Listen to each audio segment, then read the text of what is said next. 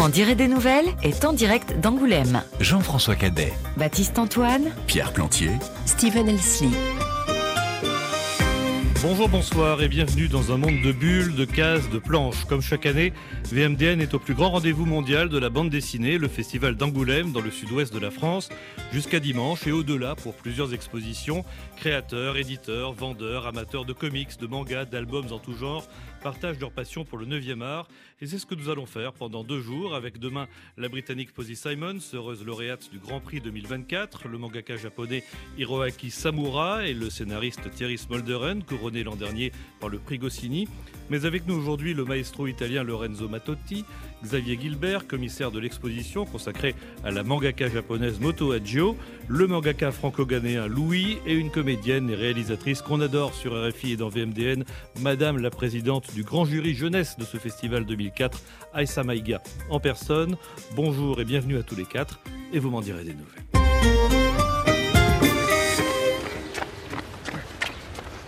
Et comme chaque année, le festival d'Angoulême, c'est un sacré marathon. C'est donc euh, par une forme de course à pied que nous allons commencer avec vous.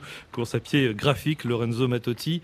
Alors c'est une année olympique, hein, faut-il le, le, rappeler. Et donc euh, en 2024, vous présentez au musée de la ville d'Angoulême une centaine d'œuvres inédites au sein d'une exposition intitulée L'art de courir, attraper la course.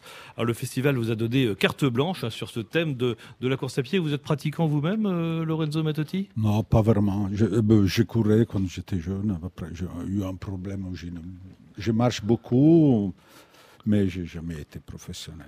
Alors, vous proposez donc aux visiteurs toute une série de, de, corps en mouvement. Il y a des hommes, il y a des femmes qui courent parfois seuls, parfois en peloton. Il y a des athlètes ou des gens comme, comme vous et moi. La question de ce mouvement-là est lyrique d'ailleurs l'ensemble de, de votre œuvre. Est-ce que bien dessiner le mouvement, c'est d'abord étudier l'anatomie, étudier le corps humain? Euh, C'est une bonne question. Euh... J'ai euh, pas vraiment, pas pour moi, c'est plutôt étudier euh, les émotions, les sensations qu'on a quand on court.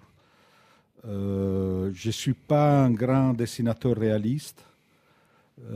J'ai toujours dessiné en pensant à les, les, émotions personnelles, intérieures plutôt, et d'aller partir et dessiner. Donc vous vous mettez à la place de celui qui court, du sportif, et pas de celui oui. qui le regarde courir. Oui. Euh, bon, évidemment, pour, euh, pour commencer ce travail, j'ai regardé aussi des photos, des films, et j'ai essayé d'étudier, de, de, évidemment, euh, les, les, corps humains. Mais en certain moment, il faut s'éloigner. Il faut détruire les structures, parce que le risque, c'est que ça devient un dessin froid. Et, normalement, qu'est-ce qu'on voit? On ne donne pas vraiment euh, l'idée de qu'est-ce que sont les émotions intérieures de quelqu'un qui court, quelqu'un qui fait du sport, quelqu'un qui est dans la nature et tout ça. J'ai un peu tous dans mon travail, c'est un peu comme ça. Alors, vous utilisez euh, toutes sortes d'outils graphiques, hein, le crayon, la peinture, le, pastel. Est-ce qu'imprimer un mouvement passe par le geste du peintre et, et, du dessinateur, par les mouvements du, du, pinceau, du crayon, par le mouvement de votre bras, de votre main, de votre oui, poignet évidemment, ça passe à travers ça, mais c'est aussi les rythmes des, des dessins. Moi, j'utilise beaucoup des blocs, des, des livres. -hmm. En format et, italien oui, oui, exactement, parce que c'est tout horizontal, voilà. course verticale encore, c'est un peu compliqué à faire. Et, et justement, une page derrière l'autre, une page derrière l'autre, les, les, dessins ils se développent, ils se transforment, et à peu à peu, ils donnent, à peu à peu, on attrape, qu'est-ce que je dis, attrape un peu, qu'est-ce que c'est la course. Et les dessins, ils s'allongent, il y a une distorsion. À un certain moment, il devient vivant. Et je crois que c'est un peu comme dans la course, un pas derrière l'autre. Euh, ça a l'air d'être toujours pareil, mais en fait, un pas derrière l'autre, on est toujours différent. Qu'est-ce qu'on pense, qu'est-ce qu'on voit, qu'est-ce qu'on sent dans les physiques. Et c'est ça un peu le mystère aussi du dessin. Un dessin derrière l'autre, euh, c'est toujours le même sujet, mais en fait, chaque dessin, c'est différent. Alors, on est ici à, l'espace Franquin, à Angoulême. Franquin, grand dessinateur évidemment de la bande dessinée franco-belge. Franquin, comme tous les gens de son école, utilisait ce qu'on appelle les traits de mouvement pour donner l'impression de vitesse. Vous, n'utilisez pas du tout cette, cette technique-là. Non, j'ai arrêté depuis très très longtemps. comment on fait ressentir la vitesse?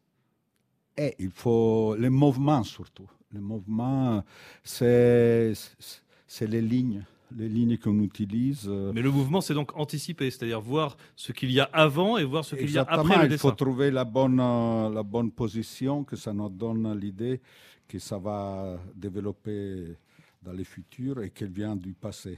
C'est ça.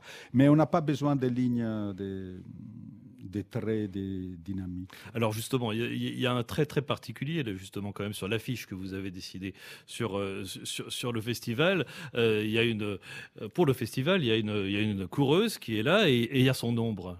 L'ombre, c'est un élément important du dessin? Bah, L'ombre, bah, oui, c'est toujours. tous les éléments sont importants. Ce sont importants les, Vous êtes un artiste les décors, les couleurs, les ombres, tout ça aide à donner une idée de qu'est-ce qu'on veut faire, qu'est-ce qu'on veut dire. Pourquoi est-ce que c'est cette illustration-là qui a servi d'affiche au festival? Bah, en regardant les plusieurs euh, images, celle-là, elle touchait beaucoup les regards des de, lecteurs. Euh, il y a quelque chose. Il y a toujours un mystère dans les images. Il y a certains qui dégagent des choses plus fortes, d'autres sont un peu plus faibles. Et les, qui regardent, ils les, ils les voient tout de suite. Et on, a, on a décidé que cette image, c'est une concentration d'un peu qu'est-ce qu'on voulait dire. Mais une affiche, c'est un produit d'illustration, certains pourraient dire un produit de communication, un produit publicitaire? Tous les trois. Euh, c'est fait avec les dessins. Il doit avoir une certaine, certaine structure qui est différente dans les, dans les images des bandes dessinées. Et ça doit être, qu'est-ce que ça veut dire publicitaire? Il faut la voir. Si une affiche, on ne la voit pas dans la rue et tout ça, ça ne sert à rien. Alors vos dessins, euh, Lorenzo Mattotti, sont vraiment tous d'une très grande force expressive en eux-mêmes. Et dans, euh, dans l'exposition, euh, il y a aussi des mots à côté des, dessins. Les mots, ce sont ceux de la romancière Maria Pourchet, autrice d'un roman euh, intitulé Feu, publié chez, Fayard en 2021. Elle était d'ailleurs venue nous en parler dans, cette émission. Et il se trouve que vous, Lorenzo Madotti, l'un de vos chefs-d'œuvre s'intitule Feu, Feu avec un X hein, cette fois-ci, donc Feu au pluriel, une BD publiée dans la revue italienne Alter Alter en 1984 et en France en, en 1986 chez, chez Albin Michel. Donc on a Feu au singulier, Feu au pluriel. Au-delà du clin d'œil, qu'est-ce qui vous réunit avec une romancière comme Maria Pourchet En fait, c'est un choix de Marguerite, la commissaire, euh, qui... Moi, je ne la connaissais pas, Maria. Après, j'ai lu son livre, Feu. Je l'ai trouvé un très bon roman, très, très, très, très beau. Et c'est un choix, et je l'ai trouvé bien. Après, qu'est-ce qu'elle a écrit, ça m'a beaucoup plu. Et c'est plutôt elle qu'en regardant l'image, euh, il a commencé à raconter des histoires. Je trouve toujours intéressant quand il y a des croisements des, des, disciplines différentes. Alors, euh, le feu, c'est évidemment la, flamme olympique hein, euh, dont vous représentez les porteurs dans plusieurs, dans plusieurs scènes euh, de, de, l'exposition. Louis, justement, vous qui avez un style graphique qui n'a rien à voir avec celui de, Lorenzo Mattotti, hein, vous faites du, du, manga noir et blanc. Il y a quelques, quelques représentations là qui sont, qui, qui sont devant vous. Est-ce qu'il y en a une qui vous inspire quelque chose que vous souhaiteriez nous commenter? Euh, déjà, j'apprécie beaucoup l'absence de la ligne, parce que euh, pour ceux qui lisent du manga savent euh, le côté noir et blanc. Et puis pour moi, de voir autant de dynamisme, autant de, de mouvements sans ligne, juste avec le traitement des couleurs, en fait, c'est ben, inspirant. Aïsta Maïga, vous êtes un petit peu plus loin, hein, donc je ne sais pas si vous voyez bien effectivement les, ce qui me, images. Ce qui me parvient tout de suite, c'est une, c'est l'idée du, du secret du mystère. Du, oui, du, du, enfin, pas seulement du mystère, du, du secret. On a, en fait, on a envie d'être dans, dans la tête du, du personnage qui traverse la ville dans une certaine lumière. Et on a envie de parvenir à ce qui n'est pas dit, euh, mais qui, est, qui transpire dans le, dans le dessin. Et c'est ce que je perçois dans. Je les vois d'un peu loin, c'est frustrant. Oui, il ah bah, faut aller voir l'exposition. Voilà, c'est hein. ça. J'irai les voir de près. Et euh, ouais, il y a une, euh, on a envie d'entrer dans, dans ce qui se dit à l'intérieur. Réaliser un, album de, bande dessinée ou réaliser euh, un film d'animation, puisque vous en avez aussi fait, euh, c'est un sprint ou c'est une course de fond? Ah, C'est une course de fond. soit la bande dessinée, soit encore plus le film d'animation. Un film d'animation, il faut, il faut avoir une patience énorme. Six, six, années tous les jours, euh, contrôle seconde derrière seconde. Euh, faut, tu as l'impression que ça, ne bouge jamais, ça bouge jamais. Et jour par jour, tu commences à construire quelque chose. C'est beaucoup plus lent que la bande dessinée. Bande dessinée aussi, c'est très méthodique, c'est très lent. Et il faut surtout une grande concentration tous les jours. Euh, penser, créer un monde dans les bandes dessinées, il faut, être vraiment très concentré autour de ce monde-là. Attraper la course, exposition de Lorenzo Mattotti avec des textes de Maria Pourchet, c'est donc au musée d'Angoulême jusqu'au 10 mars.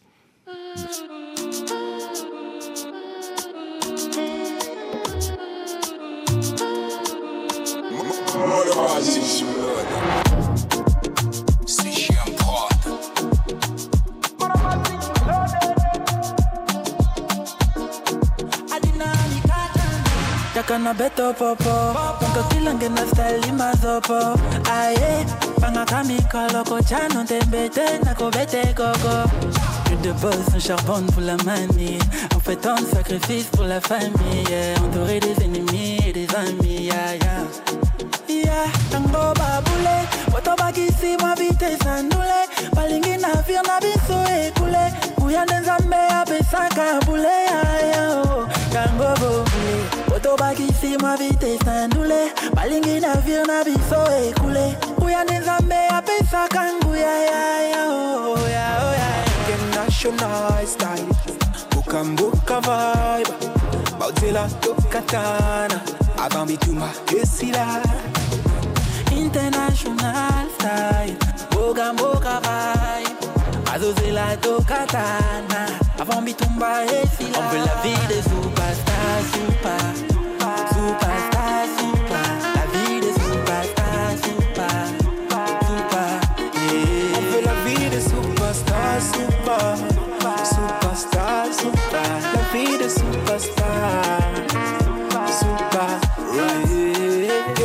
Passe à la télé. Et beauté libiso et bella va haineuse. Studio nuit de boss qu'on sort dans la foulée. Puis ça compte la mic dans la soirée. Kimbangu tata. nankamba kasoluka na bunga kapona kunga super super superstar atandele tokolonga ata na makolo sukasuka tokokoma mosala na mabondeli na biso ekofuta eh, super super superstar atandele tokolonga ata na makolo sukasuka tokokoma mosala na mabondeli na biso ekofuta eh, international style. Bukambuka vibe. Bautela tokatana Avant bituma esila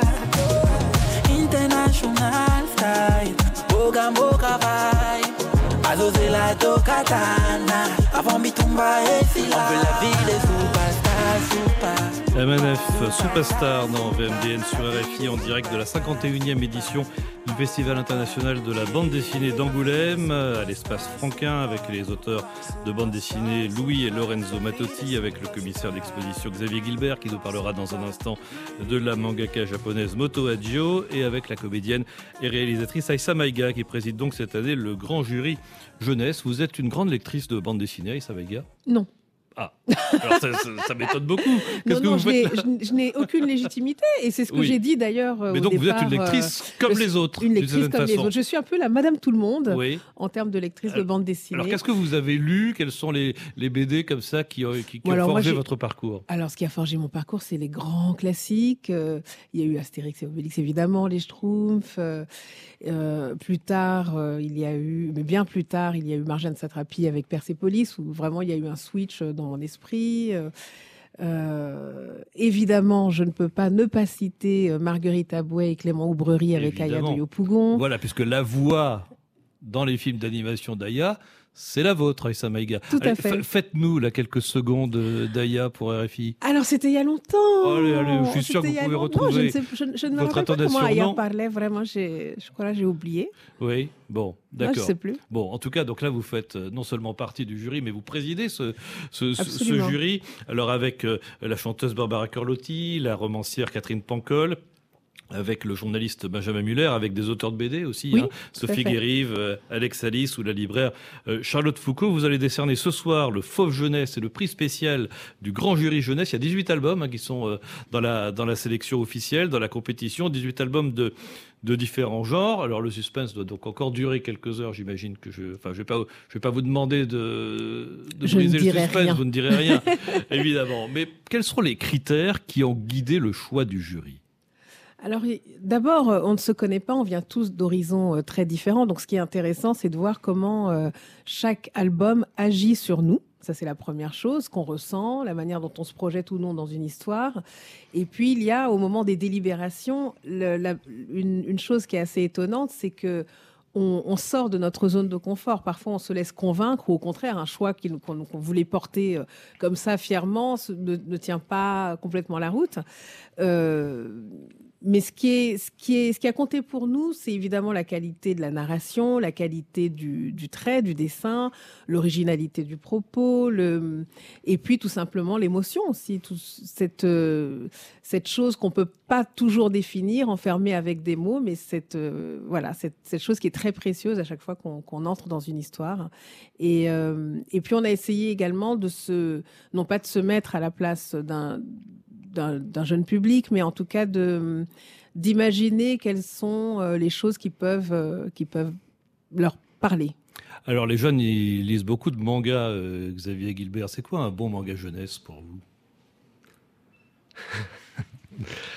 Un bon manga jeunesse c'est une histoire qui vous transporte. Hein, de toute façon, c'est une, histoire qui fait découvrir d'autres manières d'être également.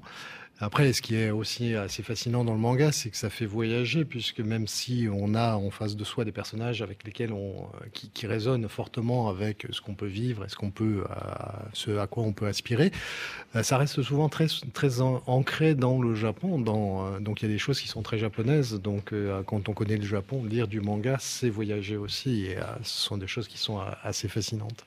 Alors justement, un, manga jeunesse eh ben, il y en a un qui existe et qui nous emmène en dehors du Japon, justement. C'est le vôtre, Louis, avec euh, Le jeune coq et le soleil, le premier tome de votre saga africaine Red Flower chez, chez Glénat. Alors, c'est assez étonnant parce qu'on a à la fois un graphisme japonais, des références aux arts martiaux, on va y revenir, et une histoire profondément africaine. Et on le voit hein, dès, la, dès, la couverture sur laquelle est représenté votre héros qui s'appelle Kelly.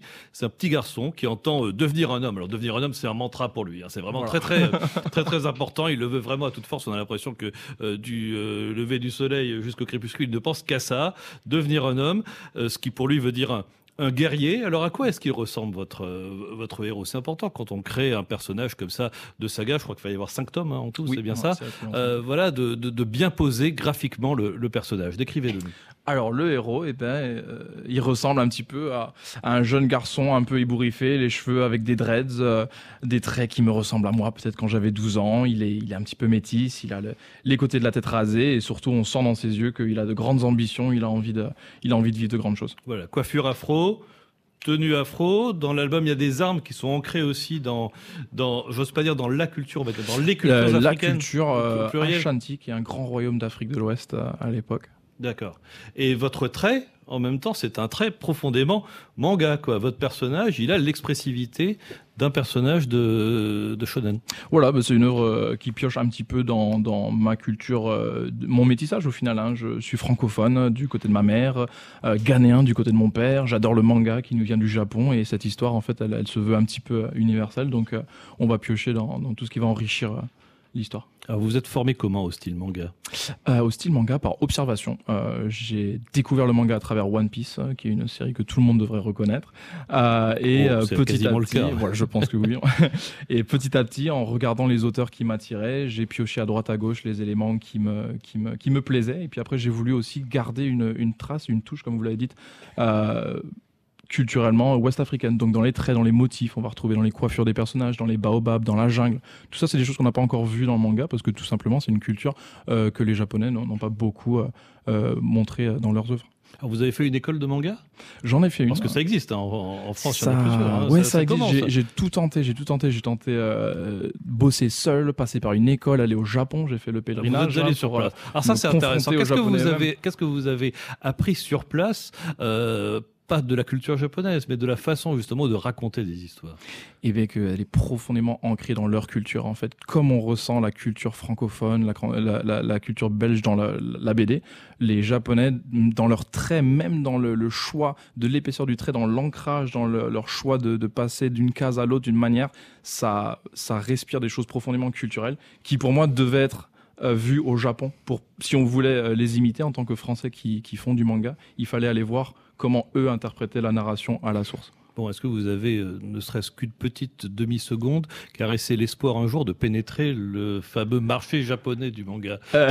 Ça vous semble complètement euh, inimaginable. Ah, non, ça s'est déjà fait. Il y a quelques Français qui ont déjà su se faire éditer au Japon. Ça montre que les Japonais se tournent un petit peu vers nous pour voir un petit peu aussi ce qu'on propose en tant que Français. Ils sont curieux.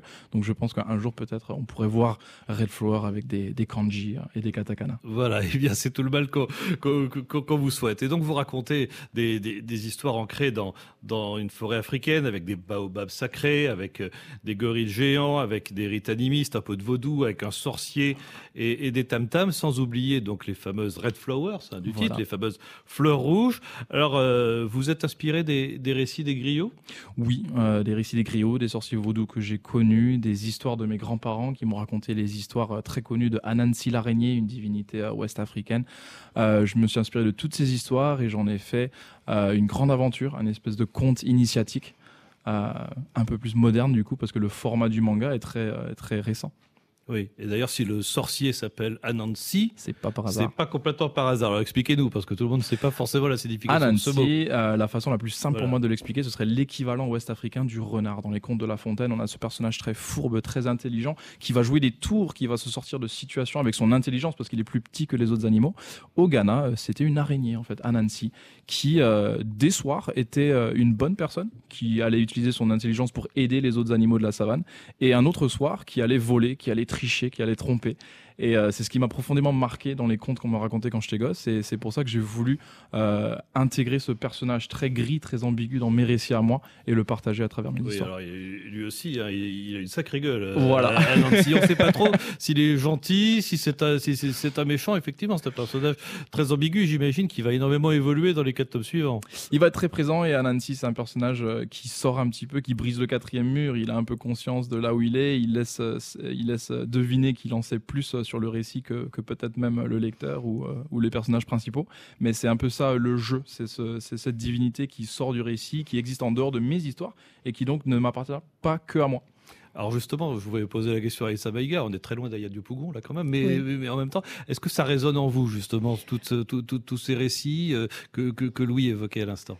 Oui, alors d'abord, je dois observer un devoir de réserve. Forcément, puisque, voilà, l'album est en compétition. Voilà, donc je, je me garderai bien. Dans le je me garderai de, de, de, tout commentaire. De votre présidente du jury. Euh, je vous demande pas, mais voilà, mais, euh, mais en tout cas, oui, de valeur, mais les légendes, tout ce qu'il vient de raconter, est-ce que ça résonne en vous? Oui, je pense qu'en plus, en ce moment, il y a un, vrai mouvement de, de réappropriation de, de, son histoire par les afrodescendants que ce soit dans, le, cinéma, dans les, romans, typiquement dans, le manga, c'est un bon exemple également. Et euh, il y a beaucoup d'histoires qui n'ont pas encore été racontées et qui n'ont pas été racontées aux yeux du monde.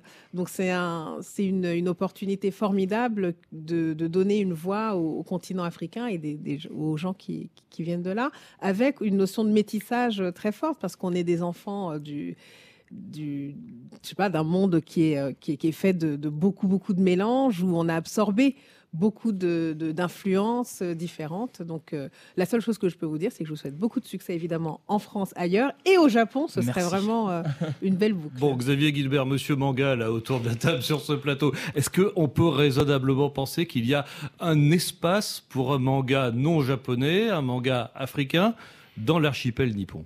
Alors, ce sont des choses qui peuvent se développer, effectivement, et on a quelques exemples de, porosité. objectivement, il y a une telle production locale que c'est difficile d'en émerger. et voilà, il y a se tourner vers une production qui est étrangère, c'est aussi euh, parfois euh, bah, se tourner vers d'autres manières de faire. Euh, ça veut dire sortir aussi d'une forme de zone de confort parce que c'est pareil, mais c'est pas tout à fait pareil. Et voilà, donc je souhaite aussi beaucoup de beaucoup de chance, beaucoup de beaucoup de succès. mais objectivement, voilà, c'est il y a, y a, une part d'utopie, il y a une part de rêve. Ça veut pas dire que ça peut pas se réaliser.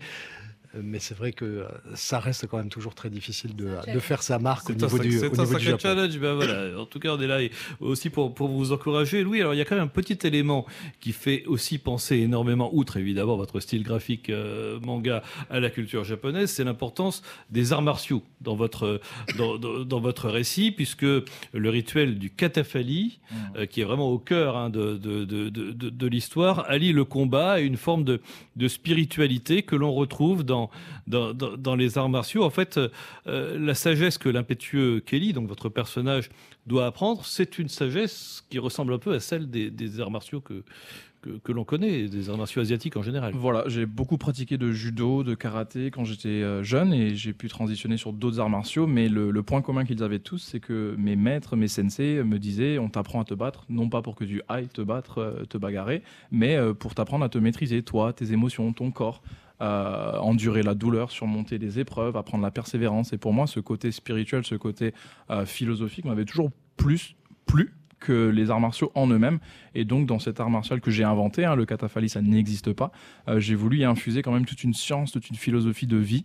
Et donc, pour expliquer un peu à, ceux qui comprennent pas katafali, ben, kata, c'est les mouvements, hein, comme on l'a dans le karaté, et fali, dans la langue locale du Ghana, ça veut dire la paix, en fait. Donc, c'est les mouvements de la paix. Alors, on parlait du, mouvement tout à l'heure avec, avec Lorenzo Matotti. Est-ce que votre pratique à vous des arts martiaux vous a aidé à dessiner les mouvements, à dessiner singulièrement les, les, scènes de combat qui font partie sans doute des, séquences les plus spectaculaires du livre Oui, sans forcément euh, me mettre de contraintes parce que c'est du manga, ça reste très fantaisiste, donc euh, on, va, on, va, se donner beaucoup de liberté au niveau des mouvements.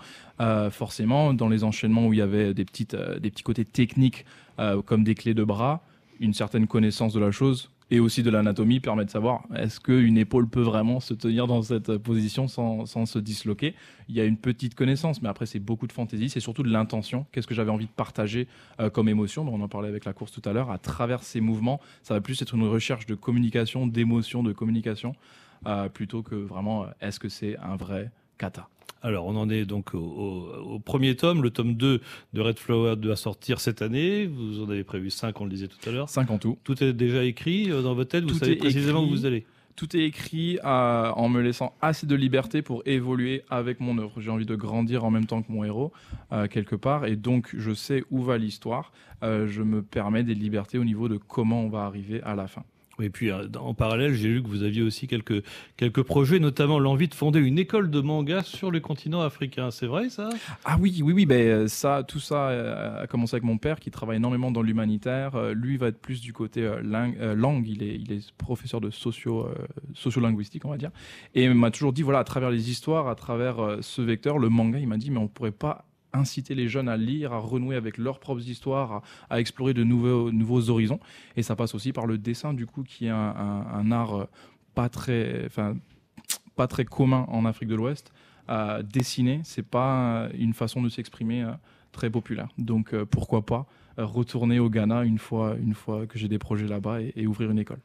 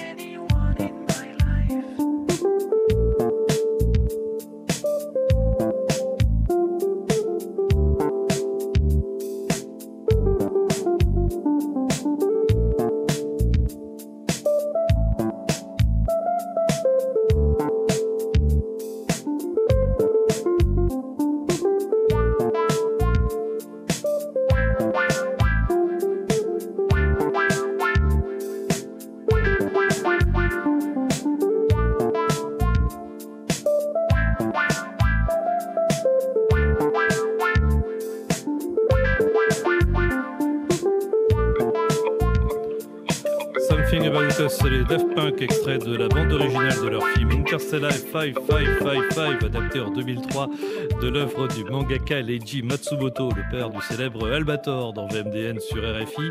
Alors l'un des anciens Daft Thomas Bangalter, est, d'ailleurs cette année le président du jury de ce 51e festival d'Angoulême. On va rester dans, dans l'univers du manga euh, avec vous, Xavier Gilbert. Vous êtes avec Léopold Dahan, le co-commissaire de l'exposition que le festival consacre à Moto Adjo. Vous parlez euh, vous-même à son sujet d'une véritable révolution hein, dans le paysage du, du shoujo, le manga pour filles. En quoi est-elle révolutionnaire? Alors, elle est révolutionnaire parce qu'on a parlé un petit peu de shonen aujourd'hui. Et euh, Moto Hagio commence sa carrière en 1969, à un moment où euh, il y a un- le développement assez fort des revues pour filles. Et euh, jusque-là, c'était beaucoup des auteurs masculins qui euh, produisaient des mangas pour filles. Et au moment où il y a cet appel d'air d'une certaine manière, il y a toute une nouvelle génération d'autrices qui vont venir et qui vont produire du manga, mais avec une culture qui est très différente. Autant la culture des auteurs masculins dans la lignée d'Osamu Tezuka s'inspire beaucoup du cinéma, donc avec euh, cette décomposition du mouvement, cette narration très dynamique qui caractérise le style manga quand on en parle rapidement. Et les autrices, elles, ont une culture qui vient plus du récit qui était dans les, dans les revues pour filles de l'époque, et qui vont, elles, plutôt s'intéresser à l'intériorité des personnages. Et donc, elles vont s'emparer de tous les codes narratifs qui ont été mis en place pour les réinterpréter, les utiliser d'une autre manière. Ce qui fait que pour un acteur de shonen, parfois, euh, c'est très très déroutant de se retrouver dans un shoujo. C'est un petit peu comme si vous lisez un livre en langue étrangère, il y a les mêmes lettres, vous les reconnaissez, sauf que la manière dont elles forment des mots ou elles organisent des phrases, brusquement, vous comprenez pas. Mais c'est la même chose, c'est-à-dire qu'il y a euh, l'utilisation d'éléments sur la page qui, eux, vont plus fonctionner sur une simultanéité.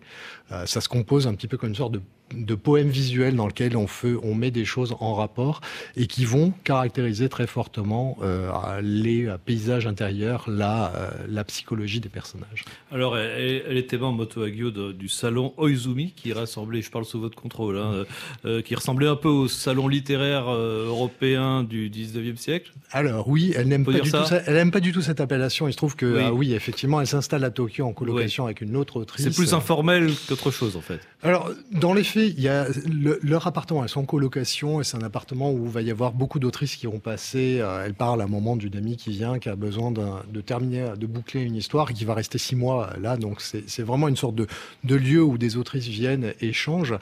Euh, et qui va devenir effectivement une sorte de point névralgique de, de cette nouvelle génération qui s'installe et dont euh, Keiko Takemiya et euh, Moto Hagio sont les deux, les deux têtes de proue, si je puis dire. Alors, Moto Hagio euh, aborde des thèmes euh, assez graves, hein. par exemple le pensionnat de, de novembre en 1971 parle d'amour homosexuel dans un, dans, dans un shoujo. Alors, c'est un petit Parce peu qu'on plus se dit, euh, à l'époque, quand même, c'est hardi. Alors, c'est hardi. Effectivement, c'est le premier, euh, le premier des récits. Alors, c'est pas tout à fait le premier, mais c'est l'un des premiers des récits qui va effectivement mettre en avant ces amitiés particulières entre garçons, qui vont créer tout un genre. Euh, en fait, ça reprend des schémas qui sont des schémas qui existent auparavant dans la littérature pour jeunes filles, mais qui sont euh, au niveau du féminin. C'est-à-dire, c'est euh, sont des histoires qui s'appellent les escanke, S pour sister, donc dans lesquelles on a ces amitiés particulières au sein de pensionnats où on a des jeunes filles qui en fait miment le jeu de la séduction et dès qu'elles sortent, elles retrouvent une forme d'hétéronormativité rassurante. donc on a ce genre de choses et elle, elle va l'adapter en prenant des garçons. Elle explique même qu'elle avait fait deux versions de ce récit, une version avec des garçons, une version avec des filles, sauf que la version avec des filles, elle sonne gnangnan. Et celle des garçons et la liberté de parole qu'ont les garçons dans la société japonaise, qui est une société très très patriarcale encore aujourd'hui, lui donnait plus de liberté. Et donc elle va effectivement faire ce récit qui est fondateur, euh, voilà, et qui est probablement par rapport au reste de son histoire, de, sa, de son œuvre, celui qui est le moins dramatique. D'ailleurs, elle va aborder notamment avec le cœur de Thomas, qui reprend un petit peu le même, le même genre et qui est très inspiré du, euh, des Amitiés particulières, le film de Jean Delannoy de 1956. Euh, et qui lui va aborder des, sujets euh, très sombres, puisque au cœur, euh, au cœur justement du cœur de Thomas, il y a la question d'un viol qui s'est passé, et c'est là qu'elle introduit la figure de l'ange dont on coupe les ailes comme étant le symbole de la fin de l'innocence. Alors dans les quelques interviews qu'elle a, qu'elle données à l'occasion de ce festival d'Angoulême, en particulier je crois chez mon confrère du Figaro, elle explique qu'à travers le manga, elle a cherché à se libérer de sa mère. Alors là, on rentre évidemment dans l'intime. Qu'a-t-elle voulu dire par là, euh, Xavier Gilbert? Alors, dès son enfance, elle s'intéresse par le manga et dès son enfance, ses parents sont opposés à ça. Et elle va devenir honnêtement, on peut parler de monstre sacré parce que c'est une autrice qui est absolument fondamentale euh, par rapport euh, à l'histoire du manga. Et elle raconte l'histoire où elle va, avec sa mère, euh, voir l'adaptation en pièce de théâtre d'une de ses œuvres. Elle va backstage rencontrer les, actrices, etc. Et en gros, en sortant, sa mère lui dit Bon, quand même, faudrait que tu trouves un vrai travail. Donc sa mère n'a jamais, et ses parents n'ont jamais reconnu, ont toujours trouvé que le manga c'était pour des gens illettrés, que franchement il faudrait qu'elle abandonne ça de manière très très violente. Euh, et euh, toute son œuvre, euh, notamment à partir de, de, 1979 où elle se fâche de manière très très forte avec ses parents, va prendre un aspect totalement thérapeutique où elle va mettre en scène des familles dysfonctionnelles dans lesquelles elle, va régler quasiment ses comptes. Alors c'est pas régler ses comptes, mais c'est vraiment réussir à trouver un moyen, elle, de dépasser ça et d'arriver à une forme de, sérénité par rapport au rapport avec ses parents. Être femme et faire du manga dans le Japon des années 70, c'est un problème ou pas? C'est un problème, ça reste difficile. Disons que euh, l'une des thématiques qui est très très présente dans toute l'œuvre de, euh, de Moto Hagio, et c'est pour ça qu'on a appelé euh, l'exposition au-delà des genres, c'est la question des genres et des rôles qui vous sont attribués en fonction de votre genre. Elle-même, quand elle est très jeune, elle lit beaucoup. Et très rapidement, elle délaisse la littérature japonaise parce qu'elle trouve que le rôle qui est dévolu aux femmes est, pas, acceptable, elle veut plus. Euh, donc voilà, euh, c'est difficile. Après, il y a toujours cette idée que comme les femmes sont souvent moins bien vues que les hommes, ça laisse aussi une forme de liberté d'expression puisque finalement leur voix compte pas trop. Euh, mais elle va développer au contraire une œuvre qui est extrêmement puissante, extrêmement singulière et qui aborde des sujets qui sont à la limite du soutenable aussi dans la fin c'est vraiment quelque chose qui nous a fasciné quand on a abordé cette, euh, euh, exposition. Avec un, trait d'une beauté, d'une sensibilité euh, absolument troublante, même je trouve, hein, dans, de multiples dessins. Comment est-ce que vous pourriez nous, nous décrire son trait, Xavier Gilbert? Alors, euh, il y a un travail de composition qui est absolument magistral. Euh, il y a un trait qui va euh, mélanger des influences d'art déco notamment. Il y a toute une série qui est sous, l'influence de l'orientalisme du 19e siècle. Moto a fait des études de, de design de costumes, donc elle, adore les costumes. Elle disait elle-même hier que quand elle inventait, elle imaginait un personnage, la première question c'est comment est-ce qu'il s'habille. donc on retrouve ces aspects-là et puis tout ça c'est organisé dans une mise en page dans laquelle euh, aucun des, objets, aucun des détails n'est laissé au hasard. Tout participe de l'expression d'une chose. Euh, tout est extrêmement euh, bien cadré. Voilà, c'est extrême, c'est absolument fascinant, c'est extrêmement beau et même terriblement beau parce qu'on a des choses qui sont mises en page de manière superbe, mais en décrivant des choses, des, situations, des viols, des, choses absolument insoutenables. Alors, petit coup d'œil rapide, Louis, sur, sur le, le livre que vous êtes en train de feuilleter justement en direct? Oui, ben on, y, on y retrouve les traces des, des de ce qui a inspiré les, codes, les codes des, des shoujo actuels et, certaines choses qu'on retrouve dans le, dans le shonen aussi. Donc euh, c'est intéressant de voir d'où ça vient et l'intention qu'il y avait derrière, pour moi qui ne connaissais pas ces œuvres avant. Alors parmi les, les œuvres de Boto Agio, Xavier Guibert, il y a aussi le, clan des Poe, euh, référence à Edgar Allan Poe, évidemment l'auteur euh, britannique, une histoire de vampire là. Hein. oui, c'est une histoire de vampire qui va traverser les âges. alors c'est une histoire que euh, qui est publié entre 1972-1976 euh, et qui donc suit Edgar, Alan, dans le cadre du camp clan des Pots, donc la référence est absolument euh, immédiate, et sont deux jeunes garçons qui vont devenir des vampires, ils sont, sont des garçons prépubères qui ne grandiront pas et qui vont donc traverser l'histoire. Alors, sauf que dans la série, que je ne connais pas, hein, mais j'ai lu qu'elle utilisait un mot à la sonorité italienne, le mot vampanella. Oui, tout à fait. Alors, vous pouvez nous expliquer pourquoi? Euh, Lorenzo Battotti a l'air perplexe. Hein, donc.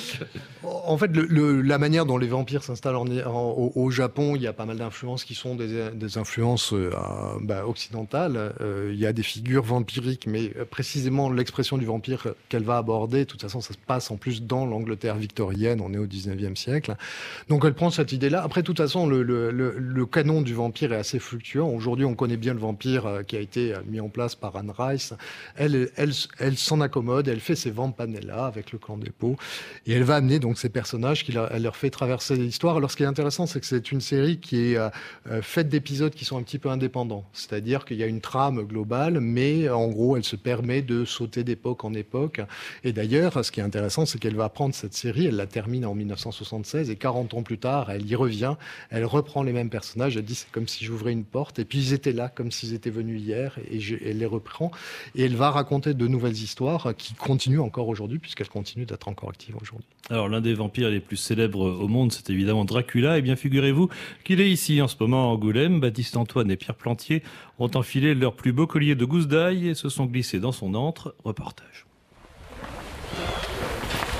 Au bout d'une longue rue pavée se détache dans un épais brouillard le clocher de la petite chapelle du lycée Guès de Balzac d'Angoulême.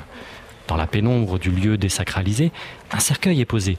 6J en Charente, le comte Dracula.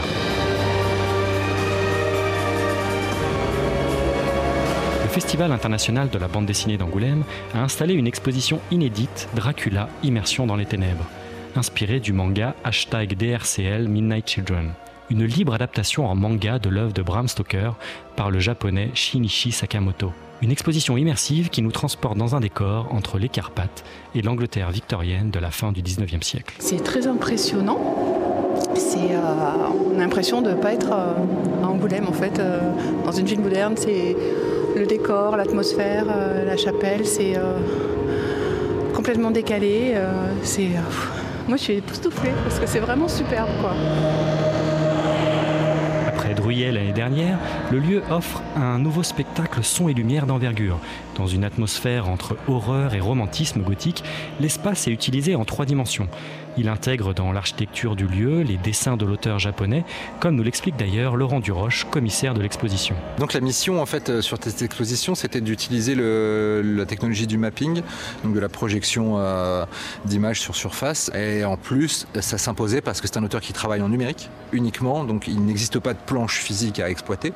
Donc euh, à partir de là, il a fallu lire et relire et re-relire le manga pour dégager la, la trame principale, vraiment celle en tout cas qui nous paraissait avoir le plus d'importance dans le la narration pour faire en sorte qu'elle soit ensuite compréhensible euh, à travers euh, des projections sans aucun dialogue puisqu'on a enlevé toutes les bulles. Un coup de tonnerre, des cimetières isolés, des navires maudits à la dérive, des écoles cernées par des chauves-souris, des personnages androgynes, tous défilent sur les rythmes d'une musique originale entre électro, pop et les films classiques horrifiques. La mise en scène se fond dans l'architecture du lieu, jouant avec les icônes saintes et les figures des ténèbres l'ambiance est posée et emporte les visiteurs comblés. Là, dans la chapelle, c'est incroyable la manière dont les arrangements floraux suivent chaque courbe du coup du plafond. Ah, je trouve que c'est absolument magnifique. L'exposition met en lumière tout le talent du maître japonais dont les compositions fourmillent de détails. On y retrouve le style esthétique très singulier de l'auteur. Laurent Duroche en admire d'ailleurs la complexité artistique du style. Ah là là, le style de Sakamoto, c'est un mélange d'art nouveau, de shojo, de vision purement cinématographique puisqu'il a une utilisation de la lumière qui est extrêmement dramatique, euh, qui est très inspiré aussi euh, des peintures, euh, des, chefs-d'œuvre de la peinture européenne. c'est vraiment un amalgame de plein de choses qui, qui finalement a donné naissance à un style qui n'appartient qu'à lui. On sent qu'il est tellement doué qu'il aime en mettre des tonnes, des tonnes, des tonnes, et c'est pas de la surcharge parce qu'en fait il y a un impact émotionnel sur le lecteur qui, qui est très efficace. Le public semble séduit par cette mise en scène à la fois majestueuse et lugubre qui redonne vie au maître des vampires. Honnêtement, déjà, on est conquis. Ah c'est génial. C'est vraiment dans l'ambiance de Dracula avec les musiques euh, et le fait que ce soit projeté dans tout l'intérieur de la chapelle, j'ai bien aimé. Très très très bien, très dynamique, un mythe revisité. Superbe, euh, Dracula euh, en mouvement avec une mise en valeur des graphismes là, un bon rythme dans la présentation. Maintenant, il faut juste que j'aille acheter le bouquin parce que je ne l'ai pas encore acheté. Celui-ci sort aujourd'hui et j'ai hâte de le lire de Baptiste Antoine pour VMDN. Le livre sort donc aujourd'hui aux éditions Kiun et l'exposition est visible jusqu'au 28 janvier. Dans votre galerie de personnages à vous, euh, Lorenzo Matotti, j'ai retrouvé un vampire. Alors ça date un petit peu, à plus de 20 ans, hein, ce, vampire. 2003, euh, euh, est-ce que vous pouvez nous, nous, décrire la façon dont vous l'avez représenté, ce vampire? Ah, Décrire un dessin, c'est toujours compliqué. Oui, mais alors à la radio, bah, c'est un vampire. oui, c'est un vampire que il s'accroche au, cou d'une femme. Il y a un côté très érotique euh, mm. dans ces dessins. Et je crois que je l'avais fait pour une couverture. mais les vampires, je l'avais touché aussi dans des épisodes d'un personnage à moi, un, un, des premiers livres à couleur qui s'appelait Spartaco. Il y avait un vampire euh, très caricaturel. Et aussi, en parlant d'Edgar Allan Poe, moi je fais les illustrations du texte de Louride qu'il avait réinterprété Edgar Allan Poe pour un spectacle, s'appelait Poetry. Et alors tout le monde d'Edgar Allan Poe s'était un peu retransformé par Louride, et après retransformé par mes images. Et c'était un livre euh, qui s'appelait Les Corbeaux. Euh, sorti pour les seuils. De l'autre côté, plus noir aussi, j'ai fait une version de Dr. Jekyll et Mr. Hyde de Stevenson, sorti en bande dessinée par Casterman. Alors, bon, tout le monde peuvent se revoir, noir, effectivement, noir et tout ça, tous les styles de bande dessinée. familial. Voilà, bah, écoutez, merci beaucoup à, à, tous les quatre, à Estamaïga qui a dû euh, nous quitter en cours d'émission en raison évidemment de ses euh, obligations liées à ce euh, grand jury du prix jeunesse qui sera donc décerné tout à l'heure à, Angoulême. Merci beaucoup à vous, Louis, merci Lorenzo Matotti et merci à Xavier Guibert. On n'a pas donné la date de fin de l'exposition, c'est au mois de mars, hein, C'est le 17 mars encore au musée de la ville d'Angoulême. Voilà, merci encore une fois à tous les quatre. À demain pour une autre émission, toujours en direct euh, du festival.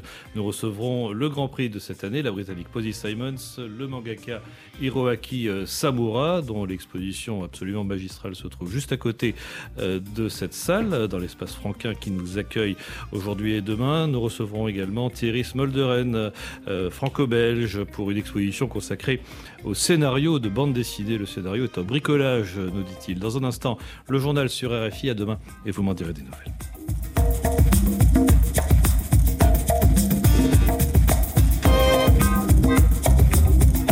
Pour nous faire partager vos bonheurs culturels et artistiques, écrivez-nous à vmdn.rfi.fr ou sur les réseaux sociaux.